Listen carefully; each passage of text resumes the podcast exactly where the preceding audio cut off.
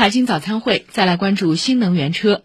今年以来，受用油成本上涨影响，越来越多的人选择购买新能源车。一些市民认为，油价上涨的趋势暂时可能还将持续，因此使用新能源车等绿色出行方式将是不错的替代方案。现在有那个换车的需求，因为我家里有充电桩，然后已经安装了一个，我还是要考虑从那个节约这个。能源的方面和费用的方面来考虑，然后最关注的一点，我是觉得它说实话特别省钱。与此同时，近期新能源车火灾也备受车主关注。国家应急管理部公布的数据显示，今年一季度新能源汽车共发生火灾六百四十起，比去年同期上升百分之三十二，高于交通工具火灾平均百分之八点八的增幅，平均每日超七例火灾。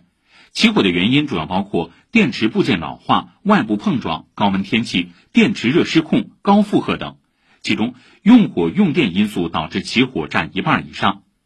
此外，由于新能源汽车将电池放置在底盘的原因，磕碰后电池挤压导致热失控的事件也是起火的一大隐患。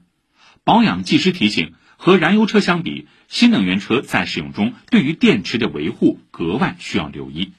避免的话，就是一个就是在每一次的话做保养之前，都好好检查壳体没碰撞啊，电池的密封性，还有一个就是你在充电的时候检查一下，就是我们一般的进电的话都会检查充电的压差啊，当时的充电电流啊，再就是一个周期，就是我们所谓的一个环境周期啊，充上一次快充，充上一次慢充，把慢充的话就是整包整放，就放在最底再充起来也比较好一点。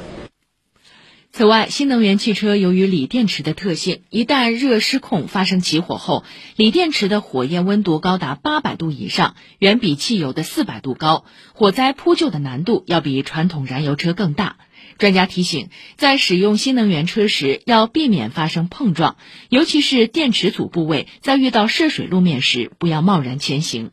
如果水深超过车轮的一半时，切勿通行。一旦电动汽车出现自燃等情况，切勿自行处置，最好远离起火现场，迅速联系消防部门，等待专业救援处置。以上是今天的财经早餐会。